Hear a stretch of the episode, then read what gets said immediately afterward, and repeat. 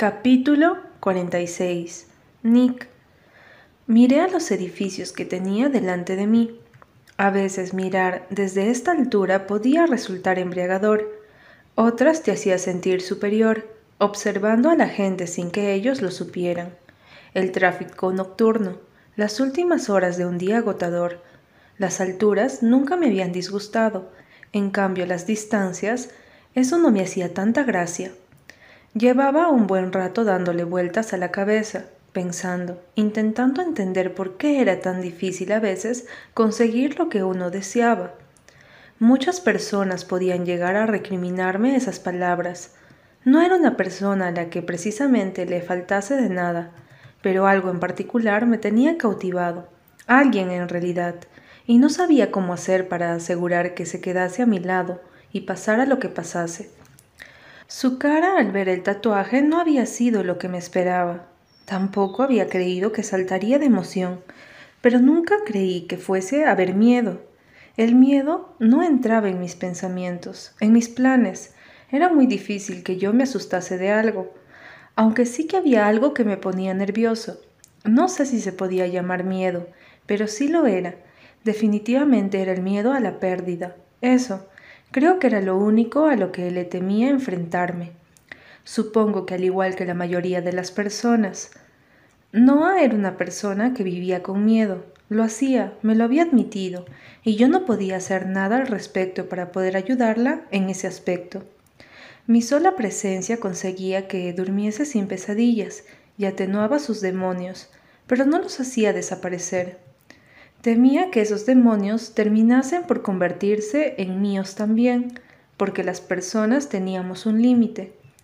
Yo, como hombre, tenía mis límites bastante marcados, pero parecían redefinirse al son de esa persona que me volvía completamente loco, a pesar de que no había esperado que no aceptara de buen agrado la mudanza que había llevado a cabo a sus espaldas. Me sorprendió que no me hubiese llamado de inmediato para gritarme unas cuantas cosas. Su silencio y mi silencio era ensordecedor entre ambos, porque ninguno parecía querer dar un brazo a torcer. Mientras tanto, la dejaba adaptarse a su nueva vida en la facultad, mientras yo intentaba aclarar cómo iba a ser para seguir adelante con nuestra relación.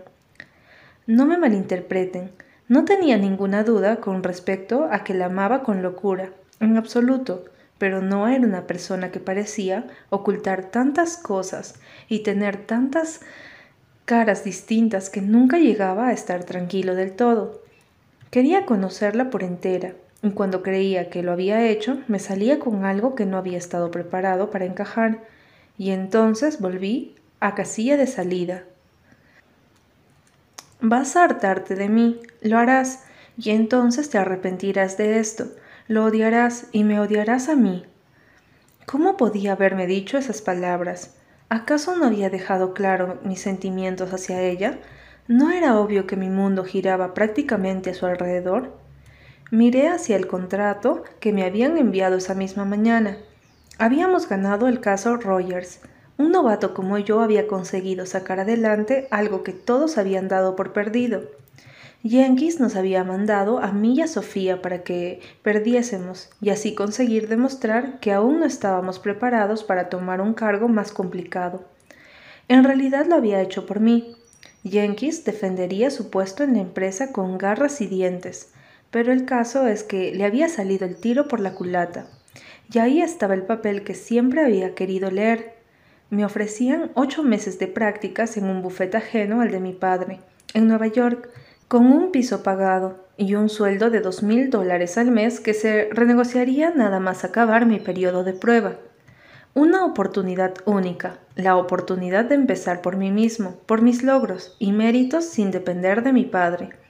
Y ahí estaba otra vez, ese bonito rostro, ese rostro por el que mataría y daría mi vida, Noah. Cogí el contrato y lo metí en uno de los cajones. Sobre este asunto no había nada más que pensar. Antes de que pudiese apagar las luces del despacho y marcharse a casa, el reflejo de unos pelos rubios captó mi atención. Mi despacho tenía las paredes de cristal, por lo que mis ojos se encontraron con la última persona que esperaba ver en ese instante. La puerta no tardó en abrirse. ¿Tenemos que hablar, Nicolás? La miré fijamente unos instantes y finalmente tomé asiento, indicándole que hiciera lo mismo. Miré fijamente el rostro de la madre de mi novia. Sabía que tarde o temprano ibas a terminar viniendo. Le contesté respirando hondo y preparándome para algo que no tenía ganas de revivir. ¿Sigues sin cogerte las llamadas? Rafaela frunció los labios y me miró con disgusto. Ya han pasado más de dos semanas desde que se fue Nicolás. Esto es ridículo, y lo peor de todo es que ni siquiera sé dónde se está quedando. He llamado a su residencia y me han dicho que ya no está viviendo allí. ¿Puedes decirme qué es lo que está pasando? Si se está quedando contigo, juro por Dios que... ¿Qué? La interrumpí. ¿Qué vas a hacer? Aparte de conseguir que tu hija te soporte menos cada día, y yo también. Rafaela me observó como si le hubiese dado una bofetada. Tú no sabes lo que le conviene. Sonreí de lado sin dejar que sus palabras me afectasen. Te equivocas, le contesté colocando los codos sobre la mesa de forma despreocupada. No sé cómo tengo que explicarte que estoy enamorado de ella. Es muy joven para enamorarse. Yo creí estarlo su edad, y mira todo lo que me pasó, me dijo, y no podía creer que sacase ese tema delante de mí. La tuve siendo una niña, una niña que creía que sabía lo que hacía. Mis padres intentaron persuadirme. No escuché a nadie, me largué de casa. Me casé siendo una niña y tuve una que tuvo que presenciar cómo me pegaban día tras día. No quiero eso para Noah. Quiero que estudie, que se divierta, que salga por ahí. No quiero... No quieres que le pase lo mismo que a ti. La interrumpí, sintiendo cómo mi cuerpo se tensaba. Yo nunca le pondría un solo dedo encima. Rafaela negó con la cabeza. Yo sé que no lo harías, no es eso a lo que me refiero es cómo la miras. Fruncí el ceño sin comprender a dónde quería llegar. Sé que la quieres, Nicolás. Veo en tus ojos lo mismo que veo en William cuando me mira a mí. Pero lo que temo es que Noah no esté preparada para afrontar lo que tú quieres de ella. La quiero a ella, nada más. Noah no es como las demás chicas.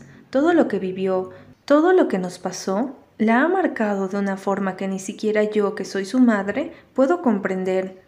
Hay cosas que no sabes, Nick, y no me gustaría remover el pasado, pero solo te pido que intentes darle el espacio. Si la acorralas, saldrá corriendo. Estaba harto de escuchar siempre lo mismo. El pasado, el dichoso pasado que no dejaba de perseguirnos. Habían cosas que no sabía. ¿Qué clase de cosas? Estoy dando el espacio, Contesté unos segundos después. No estamos viviendo juntos, si es eso lo que te preocupa. Te ha hecho caso, solo que he intervenido para que no tuviese que dormir en un antro. Cogí un lápiz y un papel. Esta es la dirección del piso en el que se está quedando. Está en el campus y solo tiene una compañera de piso. Le di el papel con el número y la dirección, y esperé que eso fuese suficiente. Ella se puso de pie y nos miramos unos segundos. Cuando la veas, dile que no sea testaruda, que recoja su coche y dile que la echo de menos. Vi cierta tristeza en sus ojos y supe que las Morgan ocultaban muchas cosas. Tanto Noah como su madre guardaban más de un secreto en su interior y no sabía si iba a ser capaz de descubrirlo y encajarlo cuando llegase el momento de saber toda la verdad. Rafaela se marchó unos segundos después, y yo me quedé mirando el lugar vacío que había frente a mí. Capítulo 47 Noah. Silencio. Eso es lo que había entre Nicolás y yo, y no era algo que hubiese esperado. Después de mudarme, esperé recibir aunque sea una llamada por su parte. Estaba enfadada porque había tomado esa decisión por mí, y no iba a ser yo quien diera el brazo a torcer. Pero nunca habíamos llegado al punto en donde ninguno de los dos nos decíamos lo que pensábamos. Como muy bien sabía, lo nuestro era discutir, así que se suponía que significaba esto. Estaba sentada en mi cama, mi cómoda cama, que al fin y al cabo tenía gracias a él. Sabía que sus intenciones siempre tenían buen fondo, pero a veces sus formas eran las que podían conmigo. Llevaba mirando su número de teléfono un buen rato. Siendo sincera conmigo misma, le echaba de menos y me daba miedo pensar que había terminado por colmar su paciencia. Haciendo de tripas corazón, empecé escribiéndole un mensaje. Luego lo borré y decidí ser valiente y llamarle por teléfono. Esperé ansiosa hasta que escuché cómo descolgaba al otro lado de la línea. Diga, voz de mujer. Tres latidos y después el ruido de la sangre bombeando a mis oídos. ¿Está Nicolás? Mi voz era un poema, y si no hubiese sido porque la rabia me cegaba, hubiese cortado el teléfono nada más escuchar la voz de Sofía. Ella asintió y unos minutos después escuché su respiración al otro lado de la línea. Noah, nada de pecas para mí al parecer. Me sentía tan lejos de él en ese instante que me dolía el corazón. ¿Qué haces con ella?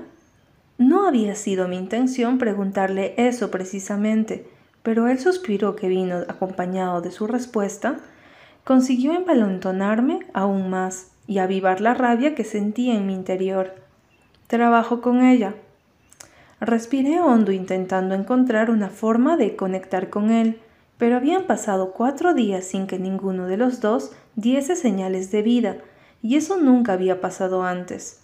Estaba perdida porque no entendía qué es lo que ocurría. Me había dejado cegar por mi enfado, por lo del piso, y ahora descubría que el enfado era mutuo, y no sabía muy bien por qué. El tatuaje. Sabía que le había molestado mi reacción, pero tampoco había reaccionado de forma exagerada. Vale, sí, me había asustado, pero en el fondo me gustaba lo que había hecho. Creo. Había hablado de eso con Michelle. Últimamente iba casi todos los días a su consulta y hablábamos de todo. Nunca antes me había sentido capaz de abrirme tanto a un desconocido, pero él lo había conseguido y había sido idea suya que esperase a ver cómo se desarrollaban los acontecimientos con Nick. Me había dicho que presionar nunca era bueno y que era mejor esperar a que el enfado desapareciera antes que dejar que éste hablase por mí. Bien, pues aquí estábamos, hablando, pero no era precisamente una conversación, y mucho menos el recibimiento que había esperado. Nick, Noah. Ambos hablamos a la vez y ambos nos callamos para escuchar lo que cada uno tenía que decir. En otra ocasión esto hubiese resultado divertido, pero no en ese momento, no cuando le sentía a kilómetros de distancia. Quiero verte, dije al ver que no tomaba la iniciativa. Escuché al otro lado de la línea cómo dejaba el ruido que había detrás y se metía en algún sitio silencioso. Siento no haberte llamado, dijo un segundo después. He estado liado con lo del aniversario de la empresa y quería dejarte espacio para que te instalaras y te adaptases a la facultad. Una cosa era espacio y otra muy distinta no haber dado señales de vida. Iba a decirle eso mismo, pero me mordí la lengua. Estoy yendo al psicólogo, solté sin pensar después de un silencio que ninguno quiso interrumpir. No sé por qué lo había soltado así de repente, tal vez porque sentía que tenía que explicarle que a pesar de mi actitud, yo sí que estaba dispuesta a cambiar y mejorar por él. ¿Cómo? ¿Desde cuándo? ¿Por qué no me lo habías contado? ¿Estaba enfadado? Te lo estoy diciendo ahora. ¿A cuál estás yendo? me preguntó resoplando. No puedes ir a cualquiera, Noah. Había investigado, había hablado con los mejores, solo esperaba el momento de decírtelo y ahora vas tú. Nicolás, ¿qué más da quien sea? Me está ayudando y es joven, de la facultad. Es más, como si estuviese hablando con un amigo que otra cosa. ¿Amigo? La situación cambió de fría a casi congelada en cuestión de segundos. Se llama Michelle O'Neill es el hermano de un compañero de clases y me ha dicho que si no puedo creer que estés dejando que te trate un gilipollas que se habrá sacado el título hace dos telediarios. Me interrumpió y escuché el ruido de un golpe sordo al otro lado del teléfono. Estoy haciendo lo que tú querías, le contesté casi gritando. ¿Por qué siempre teníamos que terminar así? ¿No veía que esto lo hacía por él? Los psicólogos de la facultad son niñatos mal pagados, que no tienen ni la menor idea de lo que hacen. ¿Cuántos años dices que tiene? Esto era increíble. ¿Qué importancia tiene eso? Escuché como soltaba una carcajada al otro lado de la línea.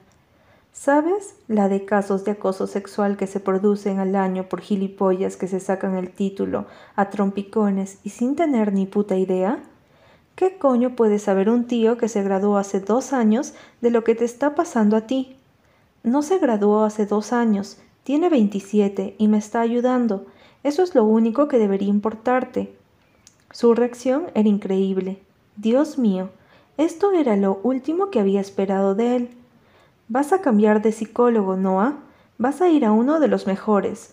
Una mujer que lleva tratando casos como el tuyo toda su vida, y no a la consulta de un niñato que seguro que se pajea imaginándote desnuda sobre su diván.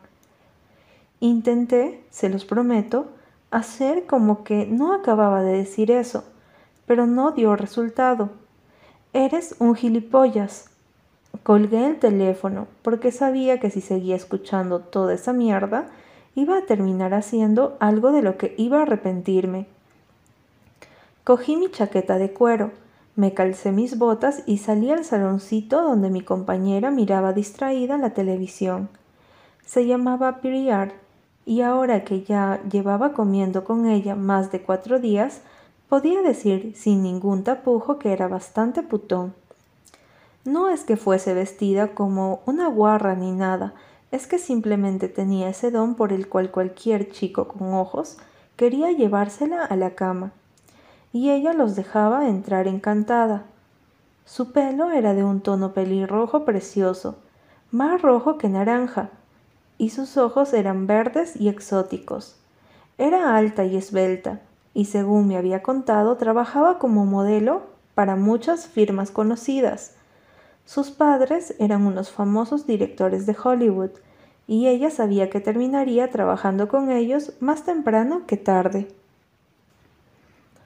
No era de extrañar, con esa cara, yo también me hubiese metido a actriz, pero Briar tenía un aire de paso de todo, que era hasta preocupante. Conmigo había charlado bastante, era simpática, eso sí, pero no terminaba de pillar su rollo. ¿Peleas de enamorados? me preguntó indiferente mientras se inspeccionaba una uña y luego se lo volvía a pintar de ese color rojo sangre. Me fui hasta la nevera y saqué una lata de Coca-Cola. No es que necesitase cafeína para alterarme más de la cuenta, pero me movía por reflejos. Ni siquiera tenía sed, pero no podía estarme quieta. Esa última conversación me había tocado la fibra. No quiero hablar del tema, le contesté en un tono bastante borde. Los ojos de Briar voltearon hasta mí, y me sentí culpable de inmediato. No es que fuésemos amigas ni nada parecido, pero ella había sido simpática conmigo. Suspiré y le conté por encima lo que me estaba pasando con Nick. La verdad es que estaba falta de amigas, porque Jenna iba a su bola desde que habíamos empezado la facultad. Vivía al otro lado del campus y las gemelas estaban casi siempre ocupadas saliendo de fiesta en fiesta. No le conté lo del psicólogo, obviamente, pero sí lo del tatuaje y cómo había reaccionado. Caray, un tatú. Lo tienes enamoradito, ¿eh? dijo sentándose en la butaca que había a ambos lados de la isla de la cocina. Jugué distraída con la lata de Coca-Cola, mientras decidía hasta dónde podría contarle. Lo nuestro es diferente a cualquier cosa que haya sentido por cualquier otro chico. Es intenso, ¿sabes? Una palabra suya puede elevarme el quinto cielo o enterrarme cinco metros bajo tierra. Briar me observaba con atención. Yo solo he sentido algo así por una persona, y resultó ser un mentiroso manipulador que estaba jugando conmigo.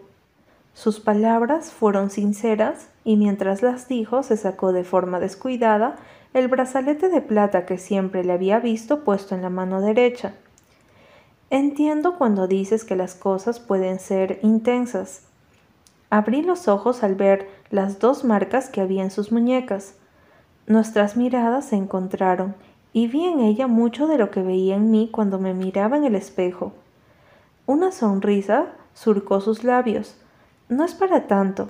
Es divertido, cómo la gente te mira cuando le cuentas que intentaste suicidarte, dijo colocándose otra vez el brazalete. Es una marca de debilidad, sí, pero también de valentía y supervivencia.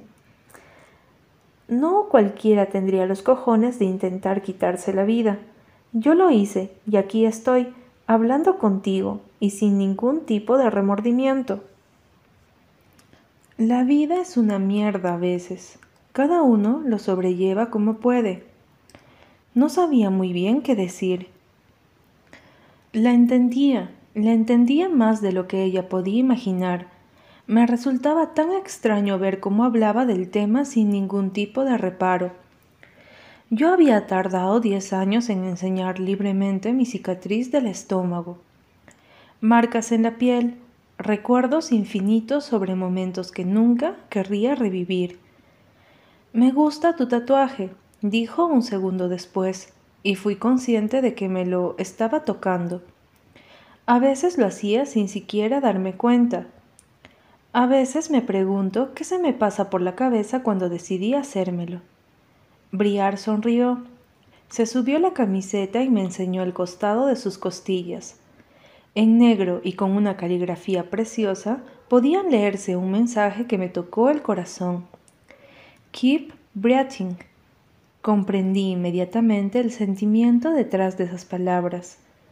Ahora es cuando nos abrazamos y juramos ser amigas para siempre, dijo bajándose la camiseta y riéndose de forma despreocupada. Estaba claro que no era la primera a la que le contaba todo esto.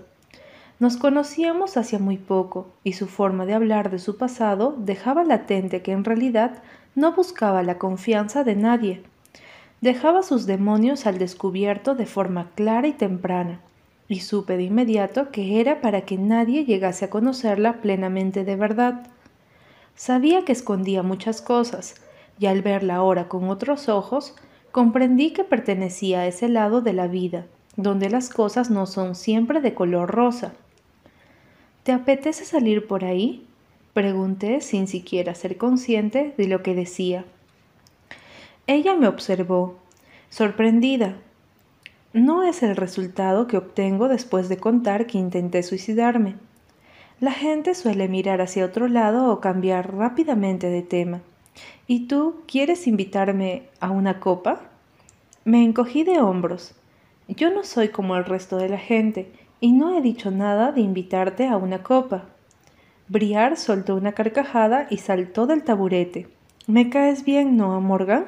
Salgamos por ahí, pues. Sonreí y me metí en mi habitación. Comprendí entonces que no era la única que tenía problemas. No había sido la única chica a la que le habían hecho daño, y no pensaba dejar que Nick consiguiese amargarme la noche. Hablar con Briar me había hecho sentir mucho mejor de lo que hubiese imaginado. ¿Con quién de todos esos chicos tendrías un revolcón? Estábamos en un pub cercano del campus. Habíamos entrado gracias a Briar, que era una especie de puerta mágica a los reservados. Una simple mirada consiguió que nos dejasen entrar sin siquiera esperar cola. Tengo novio, ¿recuerdas? Le contesté llevándome la copa a los labios y sorbiendo de la pajita. El camarero nos había estado invitando a copas desde que habíamos entrado. Briar hizo un gesto de indiferencia con la mano. Déjate de novios, el tuyo es un gilipollas, o eso es lo que te escuché gritarle por teléfono hace un par de horas. A pesar de que estaba bastante distraída, el tema de Nick seguía muy presente en mis pensamientos. Había apagado el móvil porque no quería ceder a la tentación de llamarle. Se había pasado mil pueblos, y la verdad es que no sabía qué le diría en cuanto lo viese. Observé como un grupo de chicos de un reservado contiguo no nos quitaban los ojos de encima. No era de extrañar, dos chicas solas en una discoteca y encima con Briar, que no dejaba de lanzarle miraditas. Deja de hacer eso. Vas a conseguir que se acerquen, le dije cuando ella le guiñó un ojo descaradamente a uno de los más guapos. Allá van, dijo con una sonrisa radiante. Tenía los dientes súper rectos y blancos. Se notaba que venía de una familia con dinero, pero a pesar de todo, no tenía nada que ver con la gente que conocía de mi colegio. Briar parecía ser diferente a cualquier chica que hubiese conocido. No quería que se nos acercaran porque no podía ignorarlos hablando con otra persona mientras Briar tonteaba descaradamente. Además, fueron dos los que decidieron sentarse en nuestro reservado sin siquiera preguntar. Hola, preciosas, dijo el rubio, el que Briar había mirado con ojitos soñadores. El otro tenía el pelo oscuro y me recordó a Nick. Esto estaba mal y ya no me sentía tan cómoda. Después de diez minutos de charla insignificante y sin profundidad ninguna, Briar empezó a comerle la boca al rubio. Yo, en cambio, seguía diciéndole a su amigo que tenía novio y que me dejase en paz. Tu novio no está aquí, y sé que te gusto, te pongo nerviosa, admítelo dijo acercándose aún más. Apreté los labios con fuerza. No voy a repetírtelo, dije ahora más cabreada de la cuenta. No quiero absolutamente nada contigo. No te daría ni la hora, ¿me entiendes? Ahora lárgate. Su mano voló hasta mi rodilla y le di un manotazo, poniéndome de pie. ¿Eres idiota, aparte de sordo? Le grité por encima del ruido de la música. ¿Por qué no te copias un foquito de tu amiga y dejas de ser tan estirada? Miré a Briar que se separó del rubio para lanzarme una mirada significativa. Nadie va a enterarse, Noah. Esto es ridículo. Me largo. Me salí del reservado maldiciendo haber venido a este estúpido antro. No me sorprendió que Briar no viniese detrás de mí, ya se me había demostrado que para ella cada uno era libre de hacer lo que le diera la gana. Salí fuera para respirar un poco de aire. Estaba más borracha de lo que había pensado en un principio. No debería haber estado bebiendo tanto sin apenas moverme del lugar. Ahora todo me daba vueltas. Decidí encender el móvil para llamar a un taxi y que éste me recogiera. Al hacerlo vi que tenía unas diez llamadas perdidas todas de Nick. Joder, me llevé la mano a los ojos, intentando aclararme. Supongo que era mejor llamarle a él en vez de tomar un taxi sola. Marqué su número con manos temblorosas. Hola. Acababa de alargar la O de esa forma tan ridícula. ¿Dónde demonios estás, Noah? Uf, miré hacia arriba buscando el nombre del lugar. Es un pub fuera del campus, ¿Puedes venir a buscarme? Escuché el tráfico al otro lado de la línea. Genial, ya estaba en el coche. Mándame tu ubicación. Y me cortó. No tardó mucho en llegar, y cuando vi su Ranger Rover aparcar en la acera de enfrente, no supe muy bien qué hacer. No sabía cómo estábamos o cómo proceder, porque todo era muy extraño, entre los dos después de los últimos roces que habíamos tenido. Opté por quedarme donde estaba, y él se bajó del coche. Justo cuando cruzaba la calle en mi dirección, escuché que gritaban mi nombre. Era ese chico. Nick desvió la mirada de mí al chico moreno, y vi un destello rojo cruzar su semblante. Supongo que esto no iba a ayudarme a hacer las paces con él, pero al menos sabía que estaba aquí y que no tardaría en marcharme. ¿No piensas entrar? Solo estaba bromeando antes, dijo el chico, alcanzándome antes que Nicolás. Miré hacia Nick, que justo llegó en ese momento, colocándose a mi lado. Me rodeó la cintura con su brazo y empujó al chico con su otra mano. Apártate. Su voz era tan gélida como el tiempo en aquella noche. Sentí un escalofrío. El chico levantó la mirada hacia Nick. ¿Quién eres tú? El que va a partirte la cara como no te apartes de mi novia. Me tensé al oír lo cabreado que estaba. Ese cabreo era por mi culpa, y esto solo conseguía avivarlo, porque con quien lo pagaría sería conmigo, por mucho que me estuviese protegiendo en ese instante. El rubio dio un paso hacia atrás a disgusto. No te mencionó en ningún momento cuando tonteaba conmigo ahí dentro. Abrí los ojos estupefacta. Será gilipollas. Nick me soltó la cintura y dio un paso hacia adelante. Como no desaparezcas de mi vista en menos de un segundo, te voy a meter tan adentro el tabique nasal que te va a salir por el otro lado del cerebro. ¿Me estás entendiendo? Vale, esto se estaba desmadrando. Me adelanté y cogí la mano de Nick. Vámonos, por favor, le pedí en voz baja. No quería que se peleara, deseaba largarme de allí inmediatamente. El gilipollas del bar pareció comprender que tenía las de perder, porque estaba claro quién mordería el polvo si ambos se enfrentaban. Entonces la puerta del pub se abrió y el ruido de la música amortiguada resonó en la calle. Vi a Briar salir de la mano con el chico rubio, amigo del gilipollas, y después, como este mismo, sonreía al ver salir a su amigo. ¿Qué pasa aquí? dijo el rubio encaminándose a nosotros. Nick tardó un segundo de más en girar el rostro hacia mi compañera de piso y su amigo. Todo su cuerpo se tensó al instante y supe que esto no iba a acabar nada bien.